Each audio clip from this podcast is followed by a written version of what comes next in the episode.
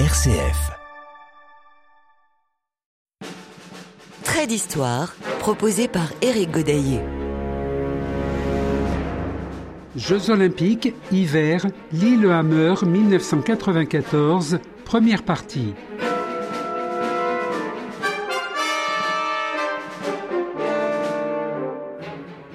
Les quatre principes de l'olympisme tels que souhaités par Pierre de Coubertin être une religion, c'est-à-dire une adhésion à un idéal de vie supérieur, d'aspiration au perfectionnement. Représenter une élite d'origine totalement égalitaire, en même temps qu'une chevalerie avec toutes ses qualités morales. Instaurer une trêve des armes, fête quadriennale du printemps humain. Glorifier la beauté par la participation au jeu des arts et de la pensée.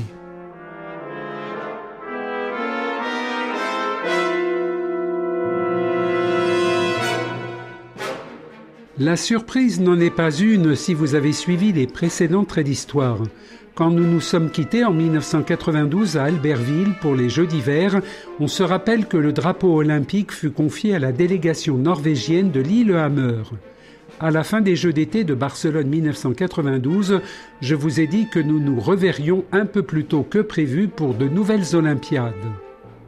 Quelque part, cette alternance de jeux rapprochant les Jeux d'hiver en 1994 a peut-être été bénéfique pour la Norvège.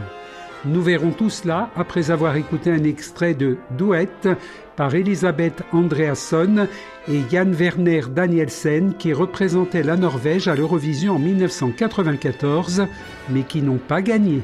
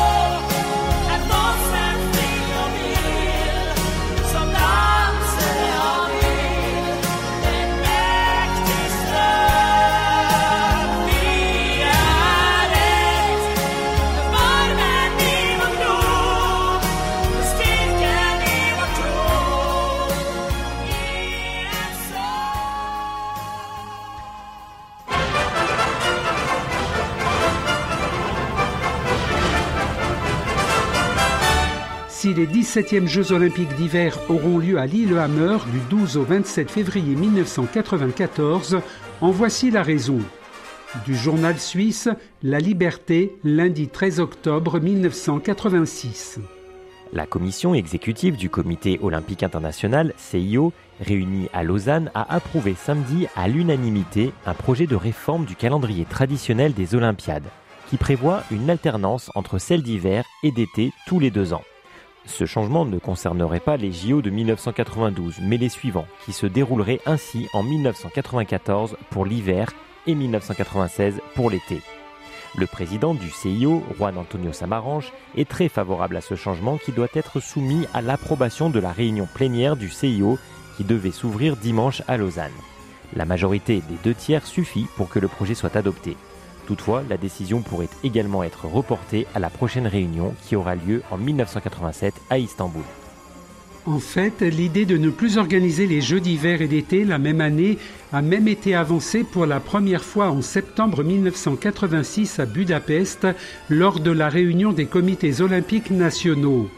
Ce nouveau système permettrait notamment de stimuler l'intérêt des publics internationaux et d'alléger le travail des responsables du CIO.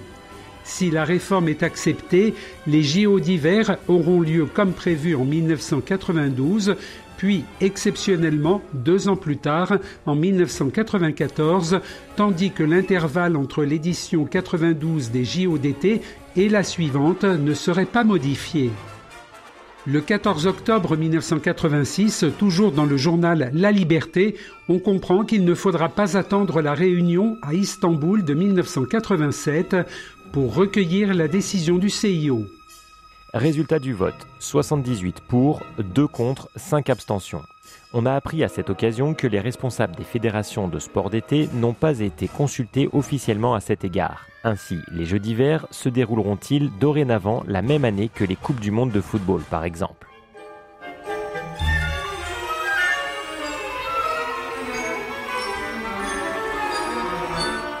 Il se trouve que lors de cette même session de Lausanne en 1986, les membres du CIO auront à faire leur choix sur les deux villes qui accueilleront les Jeux en 1992, hiver et été.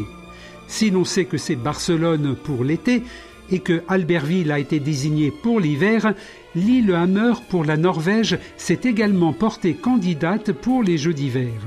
Du rapport officiel des Jeux, Librairie olympique. En 1981, après l'intervention du président du comité olympique norvégien, Arne Mollen, et suite au recalage de la ville suédoise de Falun, candidate malheureuse aux Jeux d'hiver de 1988, un groupe de travail nommé le 21 août 1981 fut chargé d'étudier les mesures à prendre pour favoriser le développement économique et assurer l'emploi. Le président de ce comité était Oddvar Nordli, alors président du Storting, le Parlement norvégien. Le comité estima que l'organisation des Jeux olympiques d'hiver était précisément la mesure susceptible d'encourager la vie économique, les institutions de formation et l'État à investir des forces et des moyens permettant le développement de la Norvège de l'intérieur. Passons quelques mois de 1981 au mois de janvier 1982. Le 22 janvier, une commission exécutive de la commune de Lillehammer fut réunie lors d'une réunion confidentielle. Ces 13 membres exprimèrent leur adhésion pour étudier et traiter le dossier et parvenir à une prise de position elle nomma un comité d'études dont le président était Ole Stietne. Le comité d'études poursuivit son travail jusqu'au 28 janvier 1983, date à laquelle il présenta sa proposition. Le comité souligna qu'il serait très avantageux d'obtenir pour la région la construction de sites et d'installations utilisables après les Jeux olympiques. C'est ainsi que la ville de Lillehammer officialisa son réel intérêt pour les Jeux au mois de juin 1983 en créant une société baptisée Lillehammer OL 1992 AS. Celle-ci avait pour mission d'organiser la campagne pour les Jeux de 1992. La candidature fut présentée lors des Jeux olympiques d'hiver de Sarajevo en 1984 en présence du roi Olaf V. Hélas, le rêve olympique de Lillehammer prit fin rapidement à Lausanne en juin 1986 avec son élimination au cinquième tour de scrutin dont Albertville sortit vainqueur. Mais la déception ne fut que passagère pour Lillehammer, puisqu'à l'horizon se profilent déjà d'autres Jeux olympiques d'hiver, ceux de 1994, ce qui regonfle le moral des Norvégiens. Certes, il faudra de nouveau repasser par une campagne et une présentation de candidature devant les membres du CIO, mais le travail est déjà bien avancé. Trait d'histoire, RCF. Jeux olympiques, hiver, Lillehammer 1994, première partie. Six mois plus tard, effectivement, en décembre 1986, la municipalité de Lillehammer décide de présenter sa candidature pour accueillir les Jeux de 1994. Cette candidature est toujours soutenue par le roi Olaf V et maintenant par le Premier ministre Madame Gro Harlem Brundtland. L'État apporte une contribution de 1,8 milliard de couronnes norvégiennes, soit plus de 153 millions d'euros, valeur 2023. Le choix du CIO aura lieu lors de sa 94e session en Corée du Sud pendant les Jeux olympiques d'été de Séoul 1988. Les villes candidates à l'origine sont Lausanne, Suisse, Leningrad, URSS, Lillehammer, Norvège, Östersund, Suède, Anchorage, États-Unis et Sofia, Bulgarie. Mais Lausanne et Leningrad se désistent. Journal L'Impartial, 16 septembre 1988. Les Jeux d'hiver de 1994 se dérouleront à Lillehammer, en Norvège. Ainsi en a décidé à la surprise générale le vote effectué au cours de la 94e Assemblée générale du CIO à Séoul. Lillehammer a pris le meilleur sur Ostersund, Anchorage et Sofia, qui faisaient figure de favorites. La Norvège accueillera ainsi pour la deuxième fois, après Oslo en 1952, des Jeux que la Suède attend toujours. Pour les Norvégiens, la deuxième tentative a été la bonne. Lillehammer s'était en effet déjà présenté pour l'organisation des Jeux de 1992, mais avait été précédé par Albertville, Sofia et Falun en Suède. Les Jeux d'hiver de 1994 seront les premiers à être disputés selon le nouveau rythme décidé il y a trois ans par le CIO, désireux de les dissocier de ceux d'été.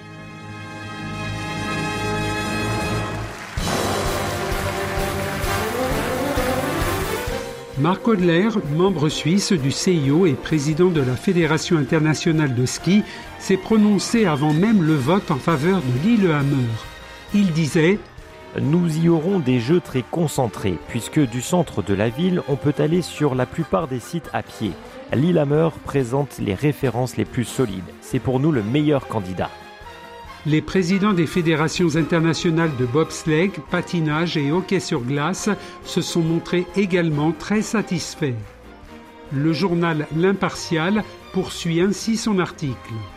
Néanmoins, l'annonce du résultat du vote a fait l'effet d'une petite bombe parmi les 400 personnes rassemblées dans les jardins de l'hôtel Sheila.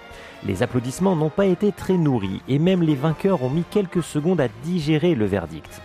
En cas de défaite de Sofia, tout le monde s'attendait à un succès de Ostersund, mais la Suède a essuyé son huitième camouflé. La déception était évidemment importante chez les Bulgares également.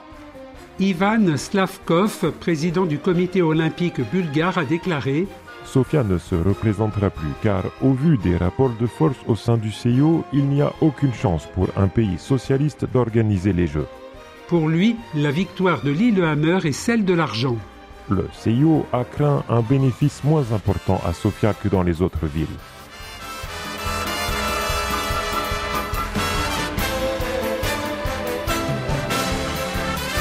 L'analyse des résultats démontre cependant que toutes les voix de l'Est ne se sont pas portées sur Sofia.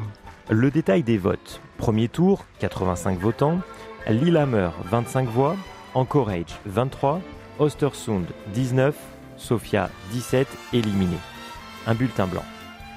Deuxième tour. Ostersund, 33. Lillehammer, 30. Anchorage, 22. Éliminé. Troisième tour. Lillehammer, 45. Ostersund 39, un bulletin blanc.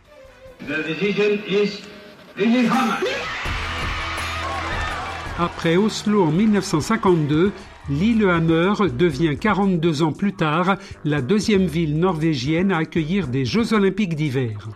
Du rapport officiel norvégien. Même si certains restaient très sceptiques, il devint clair au cours de ces années que Lillehammer disposait d'un grand potentiel pour organiser les Jeux olympiques. La ville jouissait d'une situation stratégiquement favorable, tant sur le plan des sites sportifs que sur celui de la culture ou du réseau de communication. Avec la construction de sites dans les communes voisines, il s'avéra que le déroulement des Jeux de Lillehammer éviterait les longues distances géographiques entre les épreuves. Du point de vue touristique, ce coup de fouet représentait un énorme défi pour la ville haute. Le pays a une longue tradition des sports d'hiver et les Norvégiens apprécient tout particulièrement le ski et le patinage de vitesse. La neige et la glace sont des éléments importants de l'histoire culturelle de la Norvège et les Jeux olympiques d'hiver y occuperont toujours une position unique.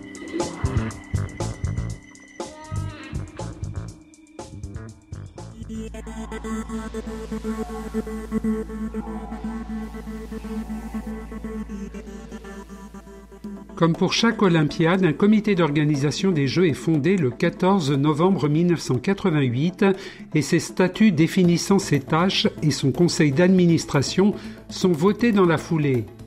Le premier président élu à sa tête est Ole Sietnier, mais il sera remplacé après sa démission en octobre 1989 par Gerhard Heilberg. Son Altesse royale, le prince héritier Harald de Norvège, est élu président d'honneur.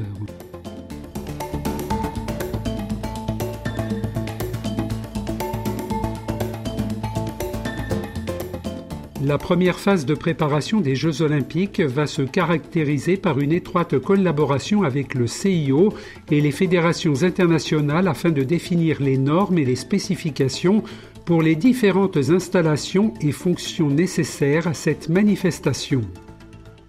Dans la garantie donnée par le Storting, le Parlement norvégien en 1985 et 1987 à la municipalité de Lillehammer, il était précisé que l'État se chargerait des constructions ou des remises en état dans les domaines de ses responsabilités habituelles, tandis que la municipalité de Lillehammer devrait se charger des sites et installations en dehors du ressort de l'État. Dans ce but, la municipalité fonda en 1989 la société LOA, Lillehammer Olympisk Anleg, société de développement des installations olympiques de Lillehammer. Cette société devait se charger des constructions sous la responsabilité de la municipalité de Lillehammer.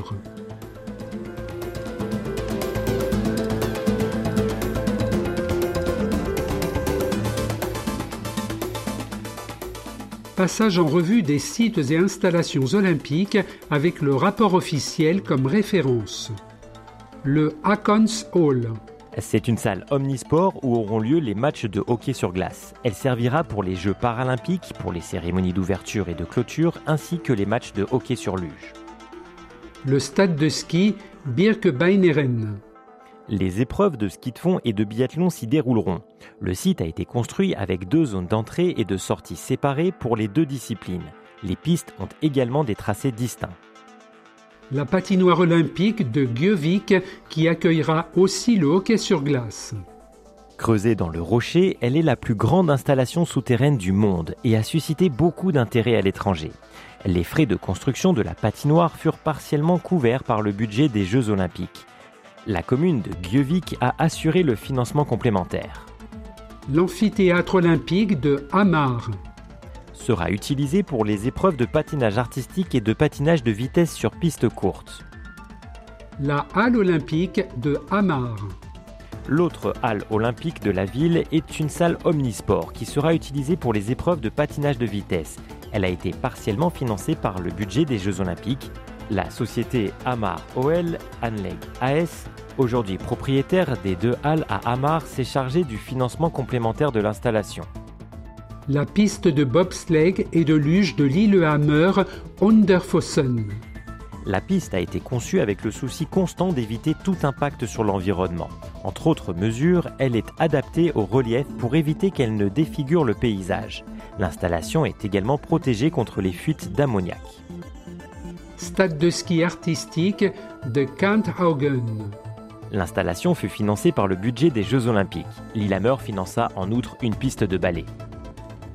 Le stade olympique de ski alpin de Lillehammer à Fiel. C'est une installation nationale où se dérouleront le slalom, le slalom géant et les épreuves de slalom du combiné. Sa construction fut en partie financée par le budget des Jeux Olympiques. Le stade olympique de ski alpin de Lillehammer, Kvitfiel. C'est ici que se tiendront les épreuves de descente, de super G et de descente du combiné alpin. Le stade de saut Luxgårdbackene. Ici auront lieu les épreuves de saut et saut du combiné ainsi que les cérémonies d'ouverture et de clôture des Jeux. Trait d'histoire. Éric Godaillé.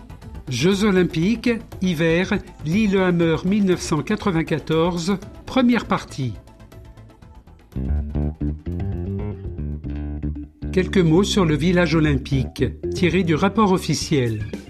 Lorsque les Jeux olympiques furent attribués à Lillehammer en 1988, on prévoyait un village olympique pour 3000 athlètes et officiels d'équipe, conformément à ce qui fut esquissé dans le dossier de candidature. La discussion autour de l'établissement d'un village olympique à Hamar démarra dès qu'il fut décidé d'organiser dans cette ville les épreuves sportives dépendant de l'ISU, l'Union internationale de patinage. Toutefois, les plans ne se concrétisèrent pas avant 1991 lorsqu'il fut décidé à la session du CIO de Birmingham d'offrir une possibilité d'hébergement à Hamar. Par la suite, les plans se fondèrent sur l'hébergement de 1500 athlètes et officiels d'équipe à Lillehammer et 500 à Hamar. Le site à Lillehammer prit alors le nom de village olympique, Delta Care Landsby, et l'on appela celui de Hamar village annexe, Delta Kering Kvartering Hamar. Le village olympique de Lillehammer fut placé à l'endroit indiqué sur la candidature, Skorsetlia, central par rapport au site sportif avec les distances suivantes par les routes affectées au déplacement des sportifs et officiels. Voici les distances calculées entre le village olympique de Lillehammer et les différents sites. Stade de ski, Birkebeineren, 6 km. Akon Hall, 5 km. Lusgardsbakkene et Kantogen 6 km. Affiel 16 km. Underfossen 21 km.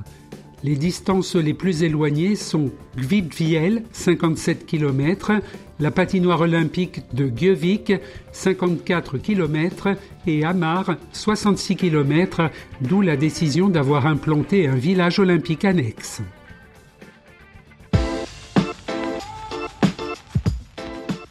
Il est une chose dont je ne vous parle plus depuis plusieurs éditions de Jeux olympiques, le dopage.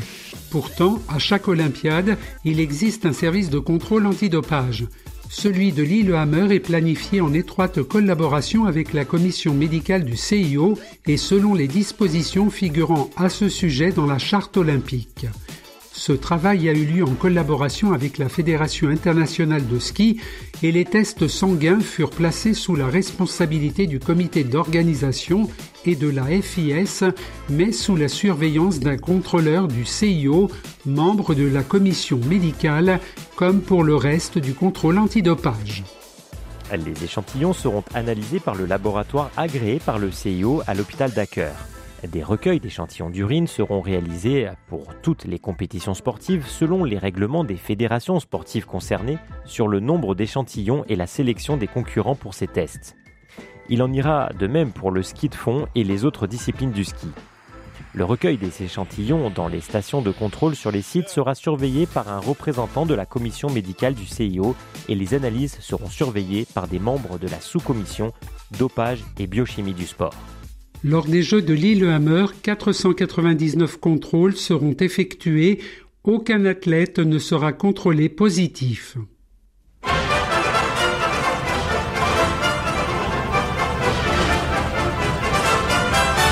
« 94 chaînes de télévision nationales et internationales vont retransmettre les Jeux dans le monde entier.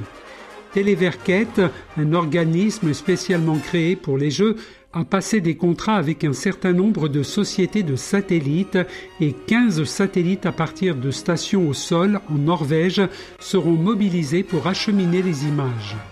Par ailleurs, en 1994, Internet n'en est qu'à ses premières années. Les radios qui ne fonctionnent pas encore avec des applications spécifiquement web utilisent encore le téléphone ou des liaisons codec ADSL. C'est pourquoi Téléverquette a fait installer plus de 400 lignes ADSL réparties sur l'ensemble des sites.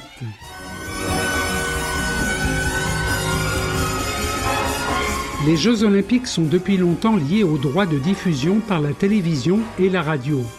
Comme souvent, un organisme spécifique est créé pour la production des sons et des images et leur mise à disposition des autres médias à travers le monde. Il s'agit de l'Orto 94. Pour les Jeux de Lillehammer, certains organismes vont prendre du retard pour décider et communiquer leur quota de personnel qui sera présent lors des JO. De fait, en raison des renvois tardifs des formulaires d'inscription, le comité d'organisation sera obligé de délivrer encore des accréditations alors que les Jeux seront déjà commencés c'est l'UER, l'Union européenne de radiodiffusion, donc l'Eurovision, qui aura le plus grand quota de droits de diffusion avec 1758 accréditations regroupant 65 sociétés de radio ou de télévision de toute l'Europe, Est et Ouest. Vient ensuite les États-Unis avec la chaîne CBS, 1487 accréditations, puis le radiodiffuseur norvégien NRK Orto 94 avec 1191 personnes accréditées. En nombre plus réduit, les organismes de radio-télévision du Canada, d'Australie, du Mexique, de Nouvelle-Zélande, du Chili, de Corée du Sud et de Chine auront également des accréditations. Au total, 5209 accréditations pour les détenteurs de droits de radio et télévision seront délivrées.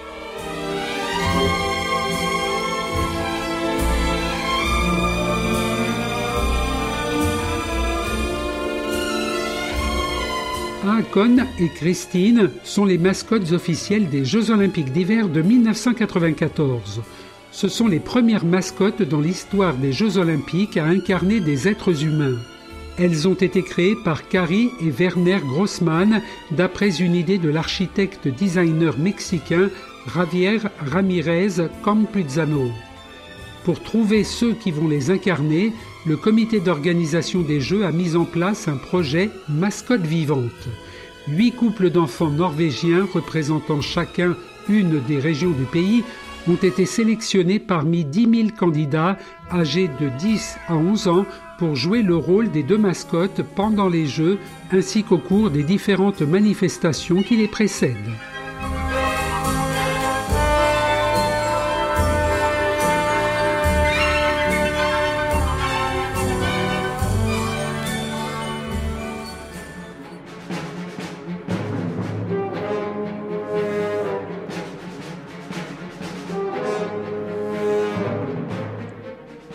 Référence Comité international olympique, rapport officiel des Jeux de Lillehammer, librairie olympique. Journaux suisses, La Liberté et l'Impartial, archivenewspaper.ch. Extrait Déclaration Samaranche, NRK Télévision norvégienne. Chanson, Duet, Elisabeth Andreasson et Jan Werner Danielsen. Musique additionnelle, Sigurd Janssen.